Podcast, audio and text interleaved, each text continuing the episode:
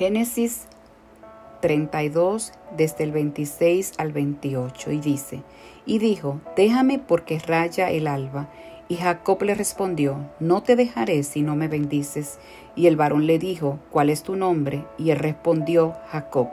Y el varón le dijo, no se dirá más tu nombre Jacob, sino Israel, porque has luchado con Dios y con los hombres y has vencido. Jacob, siendo hermano gemelo con Esaú, hijo de Isaac y Rebeca, llamado también suplantador, después de haber suplantado a su hermano al momento de salir del vientre de su madre, por segunda vez al robarle la bendición de su padre, decide huir, irse lejos de su hermano Esaú, pero estando atado por muchos años con esta mentira, es cuando decide buscar a su hermano Esaú. La Biblia proclama enfáticamente que Dios tiene poder para transformar vidas. Jacob es solo un ejemplo de muchas vidas cambiadas por el poder de Dios. Pablo afirma que si alguno está en Cristo, nueva criatura es. Las cosas viejas pasaron, y aquí son hechas nuevas.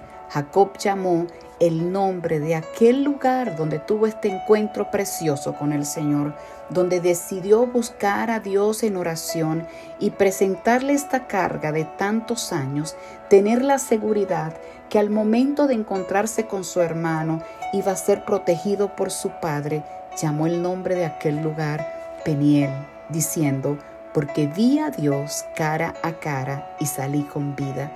Este es un gran testimonio he visto a Dios.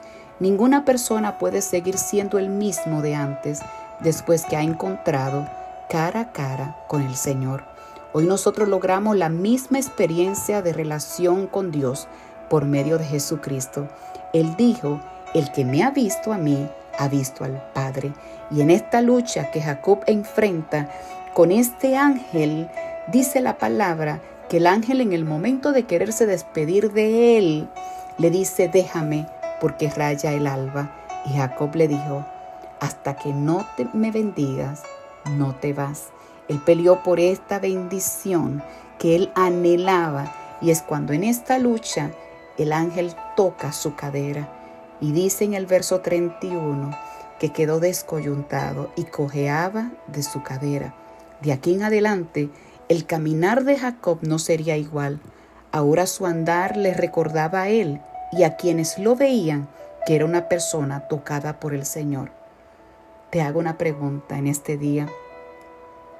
¿Es tu andar, tu conversar y tu estilo de vida evidencias de que has sido tocado, tocada por el amor de Dios a través de Jesucristo en tu caminar? ¿Están los procesos de tu vida marcando a Cristo en tu cuerpo, en tu andar. De esta manera, Jacob recibe un cambio de nombre al momento de confesar el nombre al ángel y fue cambiado su nombre de suplantador a príncipe de Dios. Quiero decirte en este día que tu nombre ha sido cambiado. Si has recibido a Cristo en tu corazón, eres una princesa elegida, apartada para cosas grandes. No permita que el pasado, que las marcas del pasado que hay en tu cuerpo sean las que dirijan tu destino profético. Deja que las marcas de Cristo sean las que dirijan y marquen tu andar alrededor de tu vida. Que Dios te bendiga.